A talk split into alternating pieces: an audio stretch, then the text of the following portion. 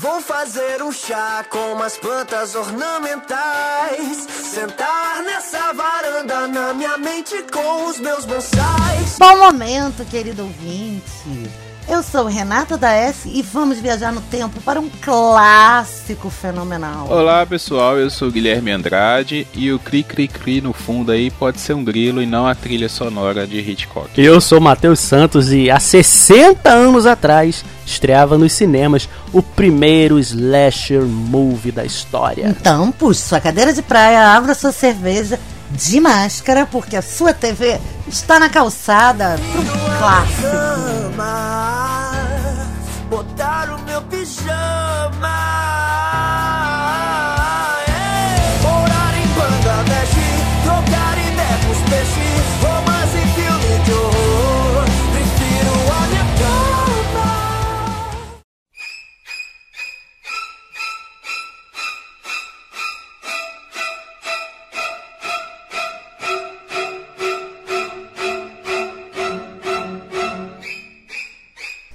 Então, gente, 60 anos de psicose.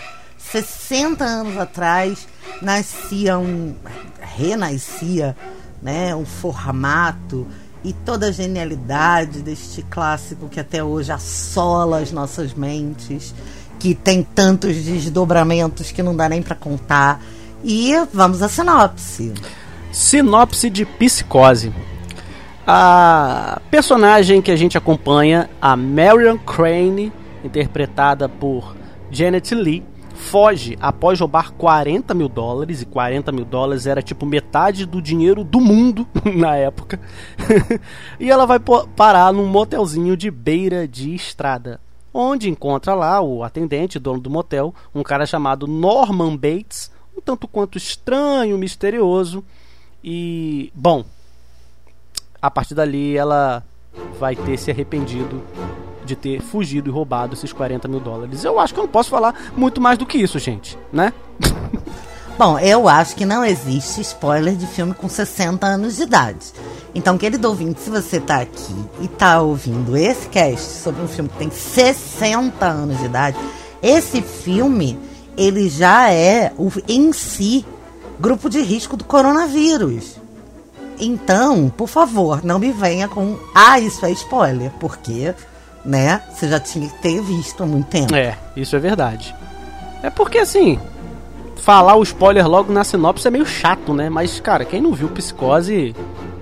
É, é, co- como é que você falou, Renata? Não tá sabendo legal. Não tá sabendo legal. Quem não viu Psicose não tá sabendo legal, exatamente isso. Ô Guilherme, fala aí, já tinha visto?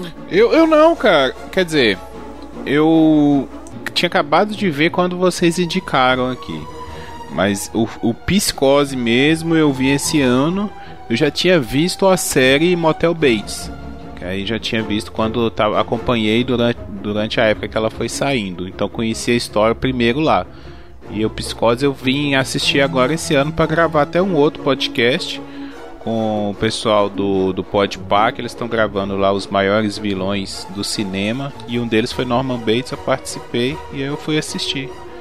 Então eu conheci agora, recentemente. Então, agora eu vou revelar uma coisa que eu tô Renata. prometendo desde o começo do ano, pelo menos nos bastidores. Que vocês dois devem lembrar que quando o Matheus escolheu Psicose, eu falei: Ah, eu tenho um segredo pra contar que eu só vou contar na gravação, não foi? E é verdade, você tinha falado isso mesmo. Pois é. Sabe qual é o segredo? Eu não sei qual é o segredo. O ano era 1995. Eu era uma lobis mulher juvenil de 18 aninhos no meu segundo emprego, que era de legendadora de filmes numa produtora em São Paulo. E apesar do castigo que era pra mim, porque eu legendava uns filmes muito ruins, a TV Bandeirantes na época, que agora é só Band, comprou o pacote completo do Alfred Hitchcock. E caiu na minha mão legendar os filmes pro Cine Band da madrugada. Foi aí que eu vi Psicose pela primeira vez. Você levantou, legendou Aham. todos os filmes do Hitchcock pra todos, Band? Todos, exatamente. Inclusive Psicose. A legenda de Psicose, Caraca. ela não foi tradução minha na época, né? Sim. Que, é, ele vinha, o roteiro, o filme era comprado junto com o roteiro, o roteiro passava na mão de um tradutor em casa e eu dividia, eu editava, né, as falas para caber nas legendas, produzia a legenda e revisava a sincronia. Caraca, que só, maneiro, menino. Guilherme! Cara, que, que experiência, hein? Isso é uma coisa que, que, Pô, que, se- era que- muito- que legal muito de se ter no maneiro. currículo, hein? Não, e, e do tempo em que a gente legendava filme, principalmente para TV, porque era uma produtora pequena, e muito pouco de distribuição de locadora. Então, assim, mas as pessoas assistiam filme ou na TV aberta ou filme de locadora. Então, assim, não tinha esse povo que faz legenda voluntariamente na internet, entendeu? Era um emprego mesmo. Eu, 8 horas da manhã, muitas vezes estava legendando um filme pornô em Olha, francês. nosso Deus, Um cara. saco. Um saco. Dava um sono do Peraí, você tinha, peraí, você tinha Tem que até legendar uma- os ah, uh, ah, ah. Também. Também. Inferno. É, eu tenho a, a, a história mais clássica dessa época é que eu legendei uma série de um, de um produtor francês chamado Philippe Couchon. E hum, um dos filmes, ele tinha uma cena de oito minutos com uma fala no meio. E era assim, a gente tentava fazer esses filmes mais chatos, porque pra, pra quem é viciado em pornografia vai pensar, ai que legal trabalhar vendo putaria. Mas pra quem é trabalhador e tá 8 horas da manhã sentado numa cadeira, de frente para um monitor, esperando a hora pra apertar um botãozinho e lançar uma legenda na tela, isso era um saco. E aí no meio da cena de 8 minutos de transa, tinha uma fala, uma legenda. Eu dormi tantas vezes, tantas vezes, tantas vezes, que tiraram esse filme de mim. Foi, outra pessoa terminou esse filme. Porque eu não conseguia acertar a fala. Nosso Deus. De tão cansativo que era. Então, assim, hoje as pessoas podem pensar: ai, nossa, legendadora de filme é uma profissão foda que eu queria pra mim. Mas é trabalho como outro qualquer. Então, assim, você não tá ali só se divertindo, você tá cortando fala. Você vê, aí a fala vai pra tela, e a fala tá grande, aí tem que voltar. Você tem que revisar o português, acertar todas as vírgulas, todas as reticências. Não pode ter erro de ortografia, não pode ter erro de acentuação, nanani, nananana. É um processo longo. Mas quando chegou essa série do Hitchcock, foi tão feliz, porque finalmente eu tinha filmes de qualidade pra fazer. Mano, muito bom, muito bom, muito bom, muito bom, muito bom. Nunca, nunca vou esquecer, e por isso que eu guardei pra contar hoje, nesse episódio. Então, assim, eu vi Psicose pela primeira vez em 1995. Mas e, No e trabalho. como foi pra você a experiência da época? Se você conseguisse se arremeter agora pra aquele Se tempo. você não ficar triste comigo, eu vou confessar que, é, como eu peguei todos de uma vez só, eu, o filme que eu realmente gostei muito, muito, muito, muito foi Janela Indiscreta. Que é sensacional. Pois é, pra mim é o melhor Hitchcock até hoje. Então, assim, Psicose eu devo ter visto, sei lá, não tem uma ordem pra você fazer, sabe? Você vai fazendo os filmes e tal. É, eu me lembro de ter gostado muito. A, a Janet Lee é uma atriz que é. Ela é muito usada nessa época, né? Ela é muito. Ela protagoniza muitas coisas. Ela é muito linda. O filme é muito bom. Mas pra fazer uma avaliação boa do filme, só agora mesmo, sabe? Com muito mais experiência, com muito mais entendimento. É, porque na Porque- época você viu com outro, É. em outro momento da Isso. vida, né? Diferente, né? É, sem dúvida. E com 18 anos, é muito diferente, cara. É muito diferente. Pois é, mas uma coisa assim, é, agora falando um pouco né, da- das primeiras impressões também do filme, é, hoje eu ia reassistir para gravar, eu ia reassistir, mas a, a Mariana tá em casa aqui e tal, e eu chamei ela para ver, que ela assistiu a série comigo também, nós assistimos a série do Motel Bates juntos, aí eu falei, ah, eu tô precisando assistir, reassistir o Psicose, você quer ver? Ela falou assim, é lento, eu falei assim, é, é lento, ah, então eu não quero ver. Então, assim, é, é um cinema de uma outra época, né? Apesar do Hitchcock tem uma direção dinâmica, até apesar da história ser bem arrastada, porque é uma história bem simples, né? Ela tem um, um plot twist ali, uma virada muito boa no meio do filme. Para quem não conhece a história, não, não sabe o final, não sabe para onde essa história vai, deve ser a experiência deve ser muito boa. Mas é, é, um filme, é uma história bem arrastada, porque a história é simples e vai gerar um filme de uma hora e meia, eu acho, né? Que, que esse filme é. Não chega a ser duas horas. Mais ou menos uma hora e meia. Então. É, é, uma, é uma outra época de cinema, igual vocês falaram, a pessoa tem que estar. Tá, é, ter uma amadurecida no, no, no conhecimento, no gosto por, por assistir filmes.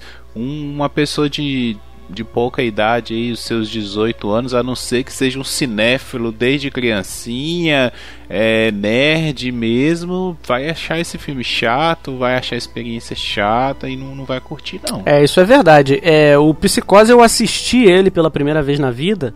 A Renata falou, né, quando ela assistiu, e você falou também lá, sei lá, quando eu comecei a escutar podcast. É por isso que eu sempre exalto o podcast aqui, porque por conta de, de, de ouvir podcast, eu comecei a, a me voltar para esse, esses filmes que eu não via antes, sabe? E o, Psicose foi um desses, sei lá, talvez oito anos atrás, quando eu comecei a, a escutar podcasts, a entrar nesse mundo. E é, é, é, realmente isso, né? É difícil você ver um filme, primeiro que é preto e branco, a, a, pessoa já tem uma certa. que nunca viu, já tem uma certa rejeição pelo filme ser preto e branco. Embora na época já, existi, já existisse filme colorido. É, quem não é apaixonado por clássicos. Uhum já fica meio resistente de assistir só por sempre. É, a pessoa já cria uma resistência. Mas eu, eu lembro que eu tinha uma coisa de assim, eu queria. Eh, quando eu comecei a, a me focar mais em cinema e querer ver mais os clássicos, eu comecei a achar listas, eu via listas na internet, em vídeos no YouTube, a galera falando sempre assim, é aquela coisa, né? Filmes imperdíveis, filmes obrigatórios, sabe? E o Psicose sempre tava lá, junto com muitos outros, né? É, e eu falei, cara, então vamos lá, vamos tentar assistir esse, vamos ver esse filme. E eu falei, cara, que filme, que filme maravilhoso. Foi, foi assim, um filme que mudou a minha cabeça, me ajudou muito a mudar a minha mente pro cinema. E, é, como a Renata falou que trabalhou né, legendando os filmes do Hitchcock, essa história sensacional que eu não fazia ideia, mas eu achei maravilhosa, é sério. Eu sabia, eu guardei pra você essa história. Eu, eu falei pro, pro Bruno hoje de tarde, falei, cara, hoje é o dia que eu vou contar pro Matheus que eu legendei psicose. Ele, caraca, o Matheus vai ficar Não, doido. Cara, eu vou, eu vou contar isso pra todo mundo. Eu vou contar isso pra todo mundo. Pra, pra, pra, metade das pessoas que eu, vou, que eu vou contar isso, não vai fazer diferença nenhuma. Eu não tô nem aí, eu vou contar assim mesmo. Pro querido ouvinte que não sabe, uma das nossas formas de selecionar nossas pautas aqui no TV são os nossos filmes do coração. E esse ano a gente fez algumas escolhas, a gente dividiu em números e um dos filmes que o Matheus escolheu foi Psicose. Ele foi sorteado para ser o primeiro clássico do nosso, dos nossos corações a ser apresentado. Então eu queria saber, Matheus, por que você escolheu Psicose para ser um dos seus filmes do coração aqui nessa temporada do TV na Calçada? Então, porque, como eu estava falando agora, ele foi um dos primeiros filmes que me fez ver o cinema de uma maneira diferente. Porque eu já tinha uma paixão por cinema, a gente já falou aqui em outros casts e tal, né? E eu, eu já citei aqui que eu sempre gostei de cinema porque eu via filmes com meu pai, né? Os filmes de aventura, os filmes do Indiana Jones, a gente falou muito no episódio do Indiana Jones, mas a minha visão de cinema era restrita. Era ali um universozinho pequeno. E o, o Psicose, ele foi, se não o primeiro, um dos primeiros filmes que me fez expandir pro cinema e ver que tinha que o universo do cinema é muito maior do que eu tinha visto sabe? Assistir filmes de antes do, dos anos 80 para mim, eu pensava, cara, eu não sei o que, que tem de bom lá atrás. Será que tem? E tinha muita coisa, e na verdade, muita coisa boa tá lá. E, e o primeiro filme do Alfred Hitchcock que eu assisti na vida foi o Psicose. E depois de eu entender como esse filme foi feito, em que ele foi baseado, é, o que esse filme revolucionou, eu até brinquei na frase de início, né? O primeiro slasher movie, embora muitas pessoas discordem, ah, tem o um filme tal, outro, mas ele foi um dos filmes que é, instituiu essa coisa do filme de assassino que a gente foi ver ali ao longo das décadas de 70, 80, 90 e até hoje a gente ia ver. Não vou dizer que não existiria esse tipo de filme, não, mas querer dizer que psicose não tem nada a ver com toda essa vertente, com toda essa ramificação que se criou a partir de, de, de, de, dos anos 60, ter essa coisa dos filmes de slasher movie, né, dos filmes de assassino e tal, que querer dizer que psicose não tem nada a ver com isso, é tipo você querer dizer que o Pelé não tem importância pro futebol, sabe? É uma heresia, na, na minha, na minha visão. Não que você tenha que gostar do filme, tá, gente? Você não é obrigado a gostar do filme, não. Gosta quem quer. Só dizendo que é um filme importante pro cinema. E aí quando a gente falou, pô, filmes obrigatórios, vamos, vamos, é, é, vamos aqui fazer a nossa lista e tal, eu pensei, cara, tem que ter Hitchcock. Eu, a gente precisa falar de Hitchcock. Se não for da obra de Hitchcock, a gente fala de um filme específico. O primeiro filme que veio à minha cabeça foi, foi o Psicose. Por isso que eu escolhi assim, sem, sem nem pensar duas vezes. Porque é um filme que ele tem muita, muita, muita, muita coisa para se falar que a gente nem, nem, nem vai conseguir falar hoje. Mas é um filme muito rico. É um filme muito rico. E eu acho que é muito válido a gente, como um podcast de cinema, não deixar passar a oportunidade de falar de psicose. Mais ou menos isso. Claro, sem dúvida alguma. muito bom. Então vamos lá, você quer falar? Vamos começar? Você acha que a gente deve começar por Não, pra, pra, pra, falar dele como diretor inglês, que a gente tava é, falando, né? Nasceu em 1899. Caraca, velho, 1899 e morreu em 1980. O, o que eu acho interessante de falar do Hitchcock é que a gente pensa assim, poxa, psicose, 1960, mas a gente viu como é que esse cara é velho, né? Quando o Psicose saiu em 1960, o Hitchcock, para quem é conhecedor de cinema, ele já era o Hitchcock. Famosão e, e ah, Porque ele já sim. tinha feito muita coisa boa antes. A Renata citou o, o, A Janela Indiscreta, ele já tinha feito. Ele já tinha feito Um Corpo que Cai. Ele já tinha feito O Homem que Sabia Demais, de Esquema para Matar. Ele já tinha vários. Festim Diabólico. Ele já tinha vários clássicos. O Festim Diabólico, por exemplo, que eu citei, é de 48, galera. 48. Então esse cara já tá no cinema ralando. Porra, velho, há muito tempo antes de chegar no Psicose. E como ele chega no Psicose, é importante falar, ele estava pensando no próximo filme e tal, né? E o Psicose, o filme é baseado num livro do mesmo nome, né? Psicose. É... E ele leu esse livro e, pô, de cara ele se apaixonou pela história e falou: Poxa, isso aqui dá, dá, isso aqui vai ser o meu próximo filme. Ele chega para Paramount, na época, para quem não sabe, os diretores, atores, eles eram contratados dos estúdios, né? Não é igual hoje, igual o, o diretor, o ator, ele tem autonomia. Na época não, o estúdio contratava ele, falava: "Você vai fazer esse filme, esse filme, esse filme, esse filme", e o cara tinha que fazer. Era mais ou menos assim. E a Paramount falou: "Não, a gente não vai. Não, isso aí não interessa". Ele não, vamos fazer e tal, vai dar certo. Acabou que não deu certo e ele tirou do próprio bolso, porque ele acreditou na história, sabe? Ele achou a história é, é assim, falou, cara, isso aqui dá, dá um filme dar uma história legal pra gente poder para eu poder contar no meu próximo filme. E ele investiu, tirou do próprio bolso para fazer o filme. Ele tinha uma série de TV na época e ele chamou para poder poupar gastos. Quem já trabalhava na, né, naquela equipe de TV para poder trabalhar com ele no filme, para não precisar gastar mais com, com, com equipe de filmagem e todo mundo de, de, de cinema, né? Para poder poupar gastos o máximo e iniciou o projeto. Ele foi um cara assim visionário porque ele acreditou no projeto, num livro que não tinha feito sucesso, baseado num assassino que, que desenterrava corpos, que é o Ed Gain. O filme é baseado nesse cara, né? Que é uma história real não, não de, né, diretamente, mas sim levemente baseado. E ele acredita nesse projeto e vai. E assim, se ele não fosse o Hitchcock, não sei se esse projeto iria para frente, né? Mas por ele já ser o cara que ele era, ele conseguiu, tipo, botar a banca e falar: não, esse vai ser o projeto e, e, e eu vou fazer esse filme. E fez. Não tem um lance que ele comprou todos Sim. os livros que estavam que já tinham sido publicados, recém-publicados, para ninguém saber o plot da história, a virada Sim, da história. Sim, tem esse lance, porque o livro, diferentemente do filme, e é bom a gente falar sem spoiler porque pode falar de tudo. No, nos, em mais ou menos 30 minutos de filme, a personagem da, da, da, da Janet Lee morre, né? E no filme isso é revelado até antes, né? Pelo que eu li. Eu não li o livro, mas eu li resenha sobre o livro. E ele chamou um roteirista para fazer o, o, o filme e falou: Olha, faz roteiro. O cara foi lá e fez um roteiro. E aí o cara teve a brilhante ideia de tirar o foco. Olha só como é que foi legal isso. Ele tirou o foco do, do, do, do plot principal. O que que é o plot principal? Né? É o personagem do Anthony Perkins. A relação do Norman com Exato. a mãe. Ele tirou o foco disso e levou o foco pra Janet Lee, que já era uma atriz famosa na época. Acho que a Renata citou isso no início do cast. Ela já era uma atriz famosa na época, sabe? Ele levou o foco pra Janet Lee e, e deixou só nela, só nela. O Norman Bates só vai aparecer lá na frente. Sabe, o, o- A Janet Lee já atuava desde 47. Pô. Então, em 60, ela já era muito famosa e é, com o filme Psicose ela ganha o Globo de Ouro de melhor atriz coadjuvante. Então, assim, ela já tava no hype mesmo. Sim, então ele usou disso. Você vê, né, cara? Como o Hitchcock ele era um cara visionário, ele usou disso. Então ele falou: preciso de uma atriz forte pra esse papel. Pra quem não lembra ou pra quem lembra, a gente brincou de falar de algo parecido com isso quando falamos de Wes Craven, falamos de Pânico. E ele fez mais ou menos a mesma coisa quando ele usou a Drew Barrymore pra fazer uma pseudo ponta no filme Pânico, né? Que já era uma atriz famosa também. É uma atriz que morre nos primeiros minutos.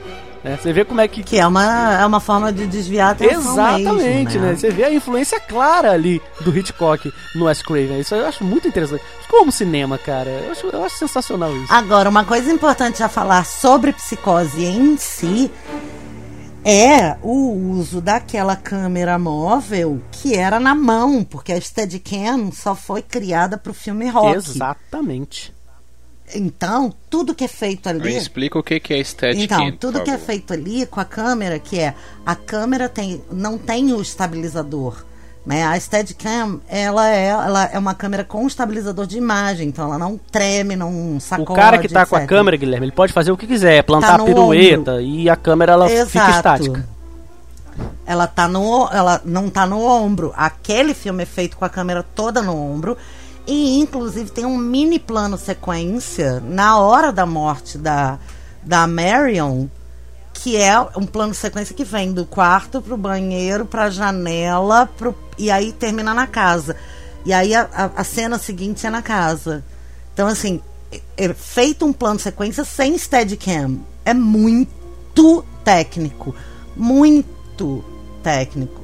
E isso é revolucionário, porque ele tem cenas de close e cenas de lado, por exemplo. Tem uma hora do- no final do filme que ele tá de perfil, né? O Norman e o rapazinho lá do namoradinho dela, que vai lá pra tentar descobrir o que aconteceu, que eles estão muito próximos pra você conseguir pegar o perfil sem sombra. É muito técnico, cara, e pensar nisso 60 anos atrás é de uma genialidade bizarra. Isso, isso que eu acho sensacional, isso que eu acho maravilhoso no cinema antigo é que os caras eles faziam as coisas literalmente na mão, sabe? Não tinha, e eu não tô aqui desmerecendo os filmes de hoje que abusam, usam e abusam dos recursos que se tem. Porque se o Hitchcock ele tivesse esses recursos na época, ele usaria também. Sabe, ele provavelmente usaria. Mas não tinha. E o cara tinha que se virar pra fazer da melhor maneira possível. Sabe, vai filmar a cena da, da morte clássica que todo mundo, quem não viu, quem sabe minimamente cinema, sabe do que a gente tá falando, que é a morte clássica da, da personagem da, da Mary no chuveiro, né? É, é, cara, foram inúmeros takes pra poder fazer a cena e não mostrar nudez. Não tem nudez na cena, sabe? Porque é um filme Não, de e 60. também não tem. Você não, e também você não tem nenhum recurso visual é, de efeito especial pra facada. A faca não toca o em corpo momento dela. algum. Isso que é, Em momento alguma. Você entende que ela é morta a facadas.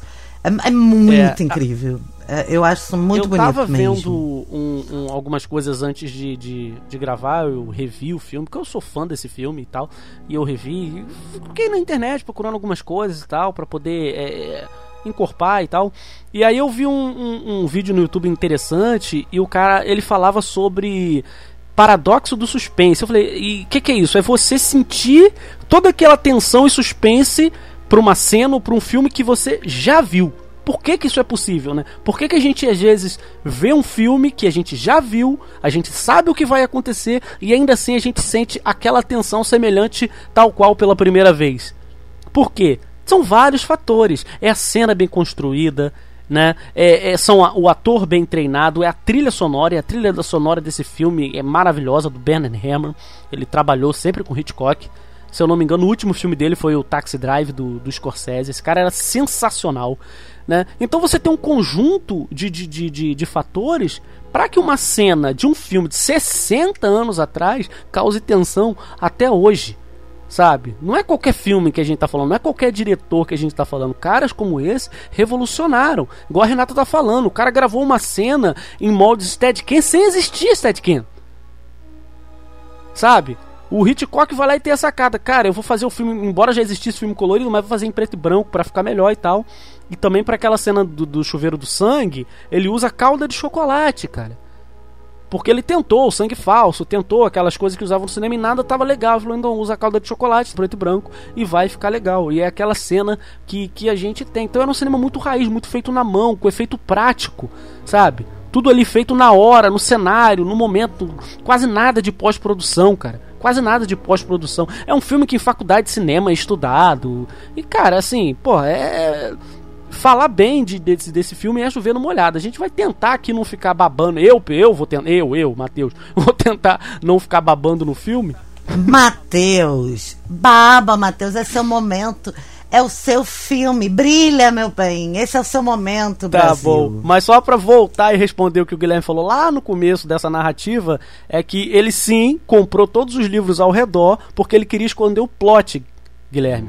Ele queria esconder o plot da, da, da, da Marion do final do filme. E nos cinemas, ele conseguiu armar com, com, com, com, os- com as casas de cinema para que a galera. para que o cinema, olha só, desse um aviso. Imagina você hoje, você vai no cinema, assistiu Psicose, lançou hoje. Aí você chega lá no cinema, aí tem lá, antes do filme começar, tem lá o aviso: não conte o final do filme. Pra que as pessoas não saíssem do cinema e não saíssem do cinema e não contassem Cara, o final isso do é filme, muito legal. cara. Isso é uma caraca, velho. Eu só vi isso, eu só vi isso em outros dois filmes. Os Suspeitos e O Sexto Sentido. Esses dois filmes também tinham aviso nos cinemas. Sim, porque na época tinha uma parada assim da galera ir e o filme tá pela metade e eles deixavam entrar. Então você entrava na metade, via da metade pra frente, aí depois ficava, via o resto. Não, não, né, não tinha tantas regras igual hoje. Então ele. Cara, eu preciso segurar esse plot o máximo que eu puder. E ele segurou. Ele comprou tudo quanto era livro que ele podia. E ele conseguiu fazer com que os, os cinemas avisassem para as pessoas não contarem o final do filme. Então esse foi o primeiro filme ou um dos primeiros, que a galera fez fila pra poder entrar. Porque se você chegasse depois que o filme tivesse começado, você não entrava. Porque o Hitchcock conseguiu convencer os cinemas a não deixar entrar. Até nisso esse filme é revolucionário. Agora, agora, uma coisa que a gente precisa também, que não é normalmente primária quando se fala desse filme, mas que eu acho que a gente pode abordar, é o seguinte: além de ser um clássico do terror, ele é um filme que revoluciona um gênero, entre aspas, que é o psicologês, né? Os filmes que têm explicações psicológicas para o enredo. Então, assim, não me lembro de antes de psicose você ter que fazer uma explicação psicológica para entender o que, que aconteceu no. É, pode ser falta até de repertório meu anterior a 1960, mas eu acho muito difícil, principalmente assim, no caso do, do, do tempo de regulamentação da psicologia, entendeu? Então, é, acho muito interessante porque ele não só é um, um filme de terror, considerado terror, né? Mas ele é um thriller psicológico. Ele, ele alavanca o gênero, né? De, de, de thriller Você fala a cena final, né, Renata? Sim, que a cena final você tem uma longa explicação sobre ah, o transtorno mental enquanto causador de todo o enredo que foi o filme todo, tem um na nome verdade. pra isso, né? Eu esqueci, mas eu sei que tem um nome pra isso, pra esse tipo de transtorno. Assim, do cara que, que. Porque, assim, a maneira como ele se apegou à mãe. Né? A mãe morre e ele. A mãe. é, protegia ele, né? Não deixava ele sair. E ele meio que cria uma, uma obsessão louca pela mãe. A ponto de, de, de, de ser a mãe, cara. É. É uma esquizofrenia de dupla personalidade, mas eu não gosto muito de fazer diagnóstico baseado em filme, porque no caso, por exemplo, nesse filme e em qualquer outro, se você prestar muita, muita, muita atenção, eles dão uma explicação convincente, mas eles não te fornecem informação Sim, diagnóstica. sim, sim, mas você sabe que esse filme Então, é baseado, se é- levemente baseado, como eu falei, no Ed Gain. E você já estudou esse caso, né? Sim. Sim, mas porque. Mas aí é que tá. O- a informação diagnóstica, o diagnóstico, todo- todos os diagnósticos, tanto psicológico quanto psiquiátrico, são feitos em modo clínico. Então você tem que fazer um acompanhamento clínico. Você não tem uma sessão de diagnóstico. A psicopatologia ela precisa de uma observação é, gradual do comportamento. Então, o que eu acho legal, e quando eu gosto dos filmes, é, é, geralmente são quando os filmes te deixam criar a história ou criar a interpretação na sua própria, na sua própria cabeça. Porque se eles fecham um diagnóstico médico, um CID que a gente chama, Código Internacional de Doenças, se eles fecham um CID, você está sendo, ahn, como chama, subestimado enquanto audiência, sabe? Então, no caso do psicose, eles explicam. A tendência é a gente acreditar que tem uma cisão de personalidade, tem uma ruptura na personalidade dele. E aí ele assume a personalidade da mãe, o que é uma esquizofrenia de dupla personalidade, mas que você não pode nem valorar isso enquanto doença. Você vê que o psiquiatra fala, pelo que eu pude entender, eu acho que a personalidade da mãe assumiu a personalidade dele né? Mas ele não pode bater o martelo e ele fala isso. Eu não tô aqui, é, eu, é porque eu assisti em inglês. Eu não tô aqui fazendo a base da defesa dele, não. Eu tô só dando uma explicação. É isso, sabe? É isso. Você dá uma explicação. Você não pode fechar e bater um martelo. E porque os diagnósticos são clínicos, são de acompanhamento. Você vai formando um diagnóstico, você não faz um diagnóstico. Entendi. Entendeu? Então, assim, é, o, o thriller psicológico, quando é bom, ele não fecha e não te dá mastigado. É isso. É isso que eu tô querendo dizer. Guilherme, você que você que viu o filme pela primeira vez agora recentemente, né, que você falou. Você o, o, o plot do filme, a virada ali, o plot twist te surpreendeu ou você já tinha sacado desde o início? Como é que foi pra você? Não, eu, já sabia a história. Então, porque assim, a série é, do Motel Bates, ela vai.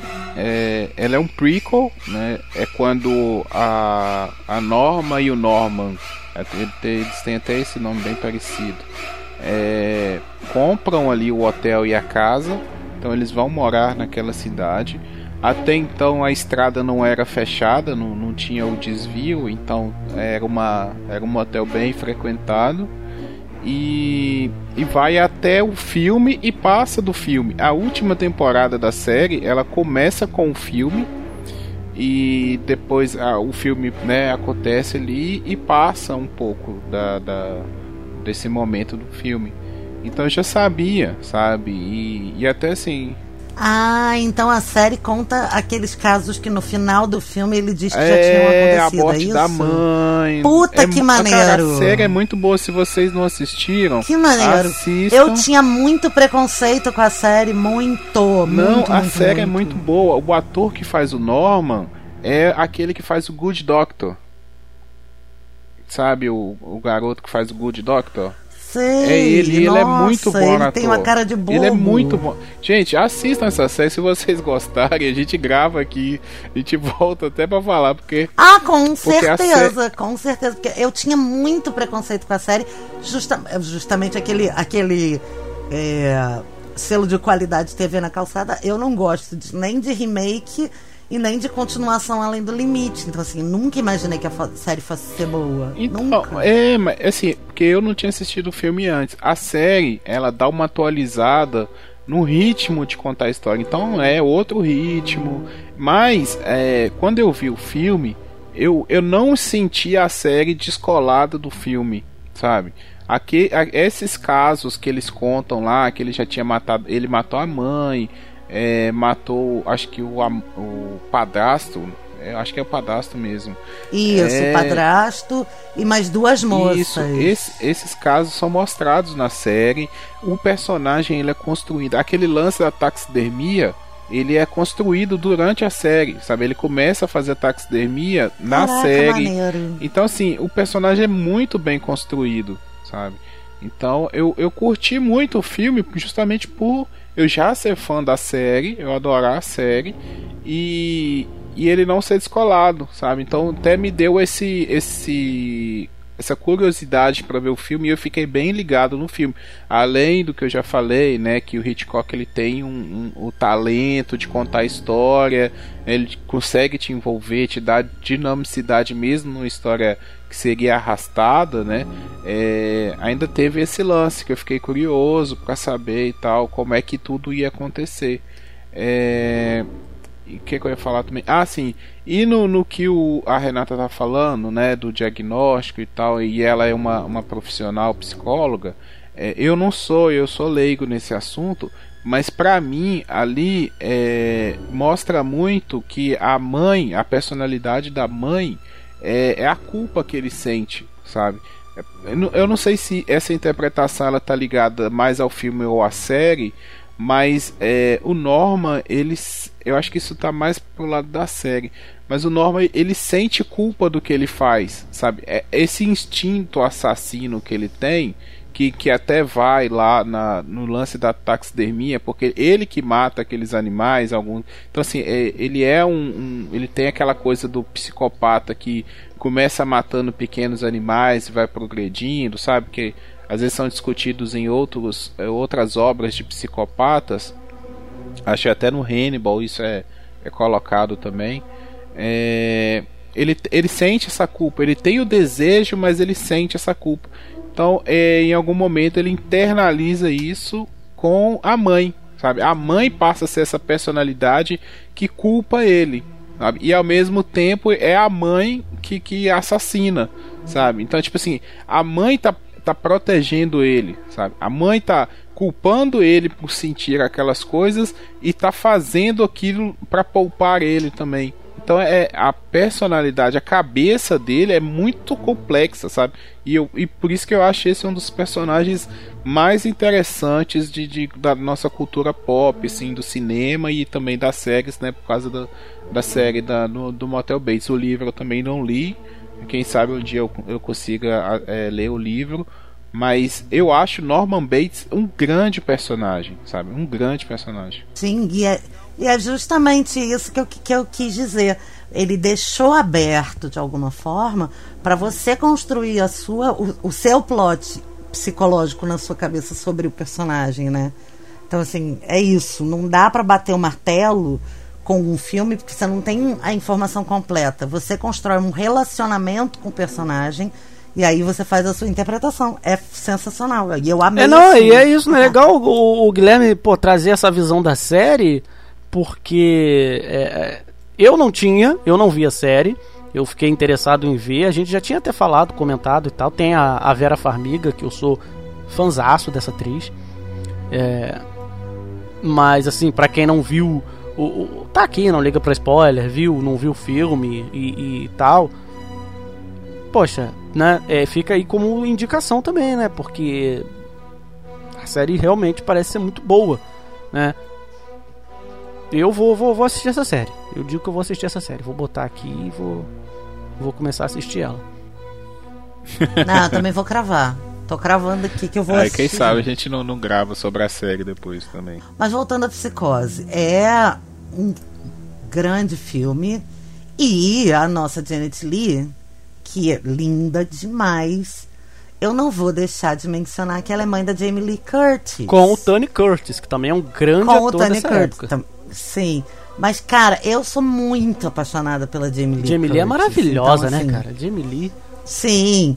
Então eu acho que, cara, além de tudo, é, dela ser uma grande atriz, né, que é, era muito característica fazer essas mocinhas e tal.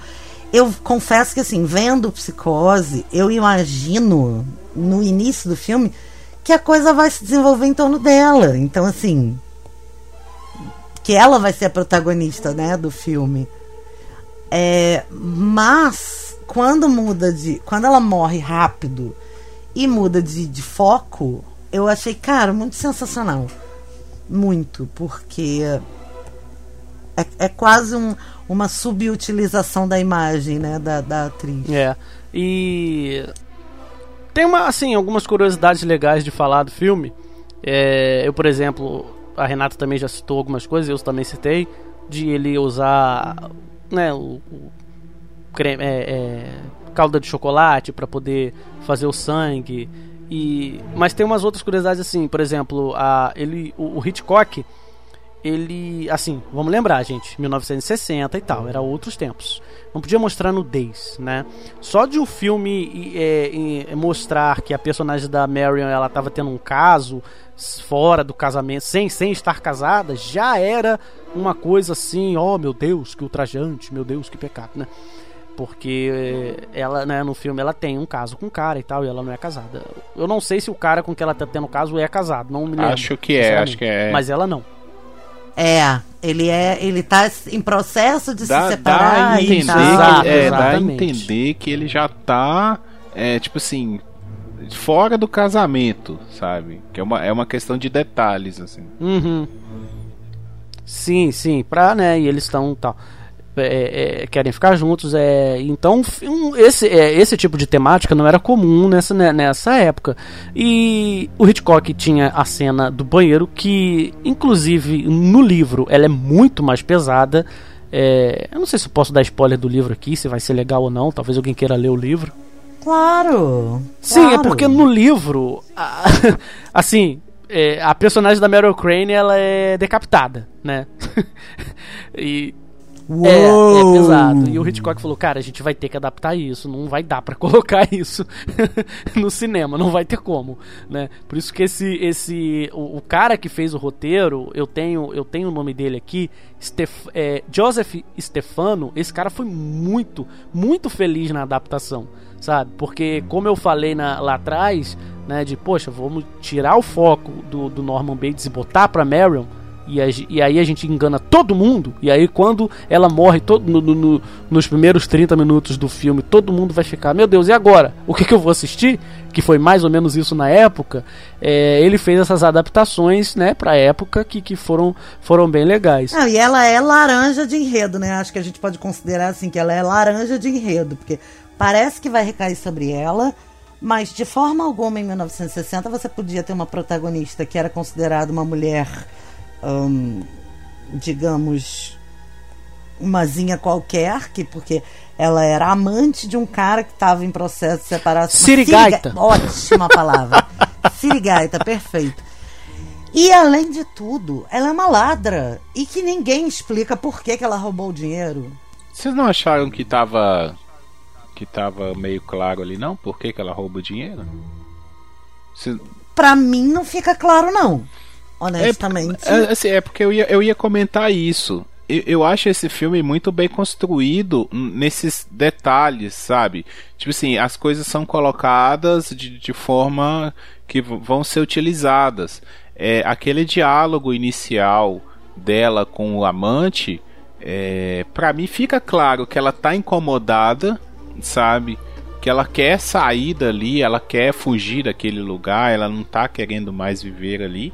E tipo assim, o lance dela roubar é, não é uma coisa assim que ela é uma ladra. É meio que tipo se foi um impulso, sabe? Tipo assim, É um crime de oportunidade. isso, né? isso. Tanto que durante o filme todo. Durante o filme todo, não. Durante toda a passagem dela pelo filme, ela, ela pensa em voltar. Sabe? Ela tá todo momento pensando, não, mas se eu voltar agora, pode ser que, né, resolva tudo. Então fica essa. É, é justamente isso, é um crime de oportunidade, mas ela já estava querendo fugir daquela situação de algum, de algum jeito, sabe? Ela ia dar um jeito, tanto que ela fala com o cara também, que não quer mais ver ele, que aquela situação não tá boa para ela, justamente por causa de, dessa época que a mulher é, é- Então, por isso que pra mim que não fica claro, porque logo no diálogo seguinte, que é o dela com o, o empresário que compra a casa, que ela rouba o dinheiro, ela, ele fala pra ela que dinheiro não compra felicidade. O dinheiro suborna a infelicidade pra infelicidade ficar longe. Então, assim, ela não estava numa situação feliz, viu um dinheiro que ela podia ter e podia subornar a infelicidade, né, pra, pra infelicidade ficar longe. E em nenhum momento, depois que ela rouba o dinheiro, ela tenta fazer contato com o cara pro cara fugir com ela com a grana, entendeu? Então, assim, num primeiro momento eu pensei, é, é para eles ficarem juntos. Mas num segundo momento ela tá só afastando a infelicidade. Porque ela não traz ele pra junto. Mas então, é. Mas eu acho que nem a personagem sabia por que, que ela tava roubando. Sabe? Sim. E- E, é, é isso que no final das contas fica claro. Que assim, que não tem. é, ninguém explica o motivo. Porque não- talvez não tenha motivo. É. É, é mais uma. Mais uma da, da série que eu falei que o, o diagnóstico ele é só um, um jeito de explicar alguma coisa, mas ele não é final, né? Não fecha. O filme não fecha portas, então ele não subestima o, o, o, o espectador. É, É. isso que eu penso. Em nenhum momento. O, o, o Matheus citou o Wes Craven aí, né, na, na referência, né, usada do Hitchcock. Um que faz, tem muito esse estilo de contar história é o Tarantino, sabe? Que a galera adora, é, né, fazer elogios e tal. Que é contar um, um, um recorte de uma história. Pegar uma história pela metade sabe? E contar essa história num ponto só que é interessante. Não precisa criar aquele relacionamento lá atrás e vir contando essa história até chegar nos finalmente. Não, ele pega num roteiro muito bem escrito, sabe? Onde os elementos são colocados para você, você entende as relações, mesmo que você não não tenha profundidade nas relações, mas você entende o lugar de cada um e cada, sabe? Você entende um contexto superficial ali e aí depois você, né, vai conversando com as pessoas e vai criando teorias e deixa isso, porque o gostoso também da, da arte é isso, você interpretar, né, você criar a história na sua cabeça também. É, então, esse lance, é por isso que esse filme até hoje é reverenciado. Porque é, é um recorte, é um roteiro muito bem escrito, cara. Esse roteiro é de bater palma, sabe? De, de falar assim, puta que pariu, é assim que escreve um roteiro, né? Como eu, eu já disse, não é uma história mirabolante. É uma mulher que fugiu com dinheiro num crime de oportunidade, chegou lá na frente, foi assassinado, caiu no, no dia errado, na hora errada, no, sabe, no local errado. O cara matou ela, depois esse cara foi preso e aí descobriu que ela fugiu com dinheiro, sabe? Tipo, é isso a história. Não, e é muito, e é muito tudo no local errado na hora errada, porque o, o empresário compra casa no local errado na hora errada, e aí ela rouba ele, e aí ela chega na pensão errada. Não, Não, é, ela. é ela... tudo o, erra, é, o, é o erro do erro do erro. Ela né? para no lugar errado pra dormir, que aí o policial começa né, a seguir ela, então ela faz, em vez de entrar na cidade que ela teoricamente ia entrar, ela faz um desvio, e aí esse policial depois volta a seguir ela. Então, assim, ela aí ela para, não, não para no hotel, num lugar seguro, tipo assim, vai viajando até quando dá, e aí quando ela tá cansada, tá chovendo, aí que ela vai parar por acaso. Então, assim, é, é tudo essas assim, o errado indo pro errado, sabe? Tipo assim, não tem como você consertar uma coisa que já começou errado. É- é- eu acho que a lição que o filme tenta dar também é essa. Assim, ó, fez uma coisa errada, aí é meio que um karma, sabe? Aí vai dar, dar, tu- dar a coisa mais errada na frente, vai errado, enquanto a pessoa não para pra consertar o erro lá de trás, vai tudo dando errado. Um erro puxa o É. outro, né? Vamos falar de Camafeu. Camafeu é uma, é uma brincadeira, né, que as pessoas fazem com pequenas aparições nos seus próprios filmes, participações especiais ou etc. É isso que significa Ah, Camafeu? sim. Nunca sabia. Não, Camafeu é, é um. é A origem de Camafeu é uma joia é, bem antiga. Eu acho que mais antiga do que a minha bisavó. Eu tenho um Camafeu que foi deixado pela minha bisavó. Camafeu é uma joia de marfim, era originalmente uma joia de marfim, que exibia um rosto de mulher em perfil, como se fosse um busto, mas numa bolacha, assim, como, como um bottom. Sabe esses bottoms que a gente bota na roupa, no Aham, chapéu? Sim. É, só que cravado numa joia, e isso era um camafeu. Depois criaram-se os doces camafeus, que eram os doces feitos também com um formato de busto, muito chique e tal. E também camafeu é dito para essas aparições que acontecem nos filmes, porque é como se você tivesse um perfil de uma pessoa simplesmente aparecendo ali como um presente, uma joia, né? Então a, a referência histórica do Camafeu é isso. E aí se chama Camafeu para essas é, aparições especiais. A gente já falou do Michael Night Shyamalan, que faz isso nos filmes dele. E a inspiração dele vem do Alfred Hitchcock, que ao longo da carreira, não é em todos os filmes, mas a partir de um determinado momento, ele passa a fazer aparições em todos os seus filmes. No Psicose, é na segunda cena, ele tá do lado de fora do escritório da Marion e é uma diversão quando você vê um filme desses diretores, pelo menos para mim é uma diversão do caralho ficar procurando o cara aparecer. É, e é muito legal porque assim, o Hitchcock, o, o por exemplo, o Stan Lee, ele aparece e ele aparecia, né? E ele tinha uma falinha e tal, falava uma, uma bobeira. O Hitchcock não, ele só passa. Ele é literalmente pegou, pegou, só um não camafeu. Pegou, não pegou. É, ele é literalmente só um camafeu. Ele é uma joia de perfil que aparece no fundo de alguma cena. Você tá ali, ele passou. Ih, passou lá o Hitchcock. Passou. Quem viu, viu. Quem não viu. Mas é não muito viu. divertido, né? É, cara? muito legal, muito legal. O Shyamalan varia. Às vezes ele só aparece, às vezes ele fala. É. Às vezes ele, e, e no Dama na Água ele tem um personagem, né? É, Ele o tem. Dama na Água é, é diferente, porque é ele que. Enfim, não é de Shyamalan Mas- que a gente tá falando. É, Mas, mas, é legal isso, é legal as aparições do Como o povo tá de quarentena, é bom a gente ficar citando vários filmes, porque aí vai que o povo faz uma lista dos filmes que a gente citou aqui e resolve melhorar sua quarentena, né? Não, eu já falo agora, eu já falo agora.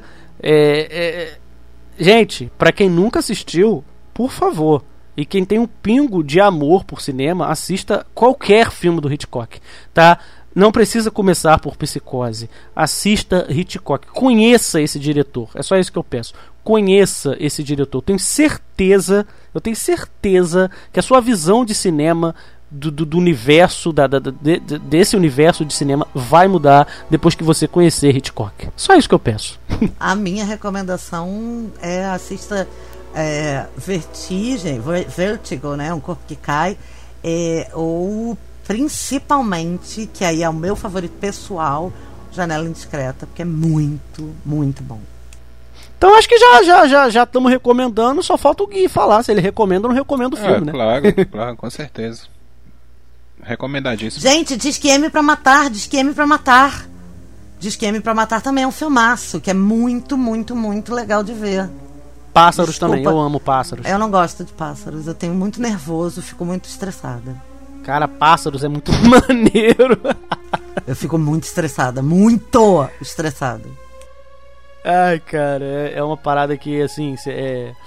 Caraca, o cara é, mil, Mas- é 1900 e sei lá quando, o cara faz um filme onde os pássaros se unem pra poder ferrar com a humanidade. Isso é sensacional, cara.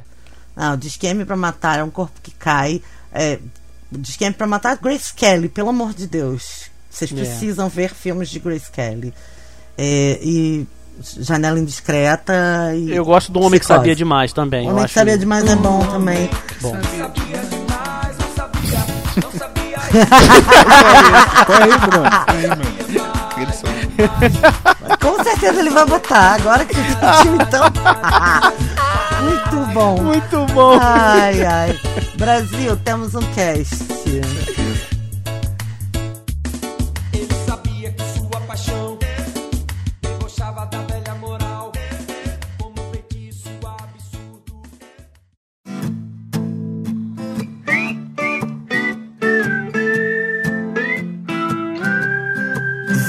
Fazer um chá com umas plantas ornamentais. Sentar nessa varanda na minha mente com os meus bonsais. Valeu, então. Obrigada por ter ficado até aqui com a gente. Esperamos, honestamente, estar fazendo bem para sua quarentena, ajudando você. Queria mandar um beijo para Luana, que falou comigo no Twitter, que acompanha o TV na Calçada.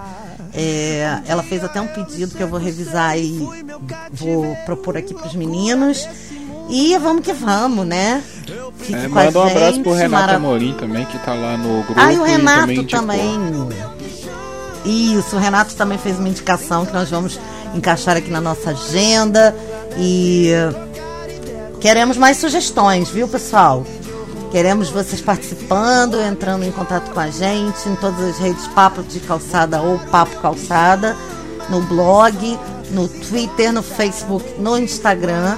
E temos o nosso grupo com os ouvintes no Telegram. Se você ainda não tá lá, você tá perdendo, porque rola um monte de assunto, inclusive do dos outros casts aqui da casa, do Papo de Lingerie, do Papo Solum, do TV na Calçada e do Papo de Calçada. Então, cara, a gente tem produto pra caramba pra vocês e interação. Então vai lá no nosso grupo, fala guia. t.me barra papo de calçada podcast. E manda beijo pra gente, vem interagir com a gente. Um beijo pra vocês, até a próxima e valeu! Valeu! Até mais. Esse crânio é o meu refúgio. Morfeus mandou eu nunca acordar. Um dia eu me sequestrei, fui meu cativeiro. Loucura desse mundo não é pra mim. Eu prefiro a minha cama. Botar o meu pijama e só sintonizar a mente morar.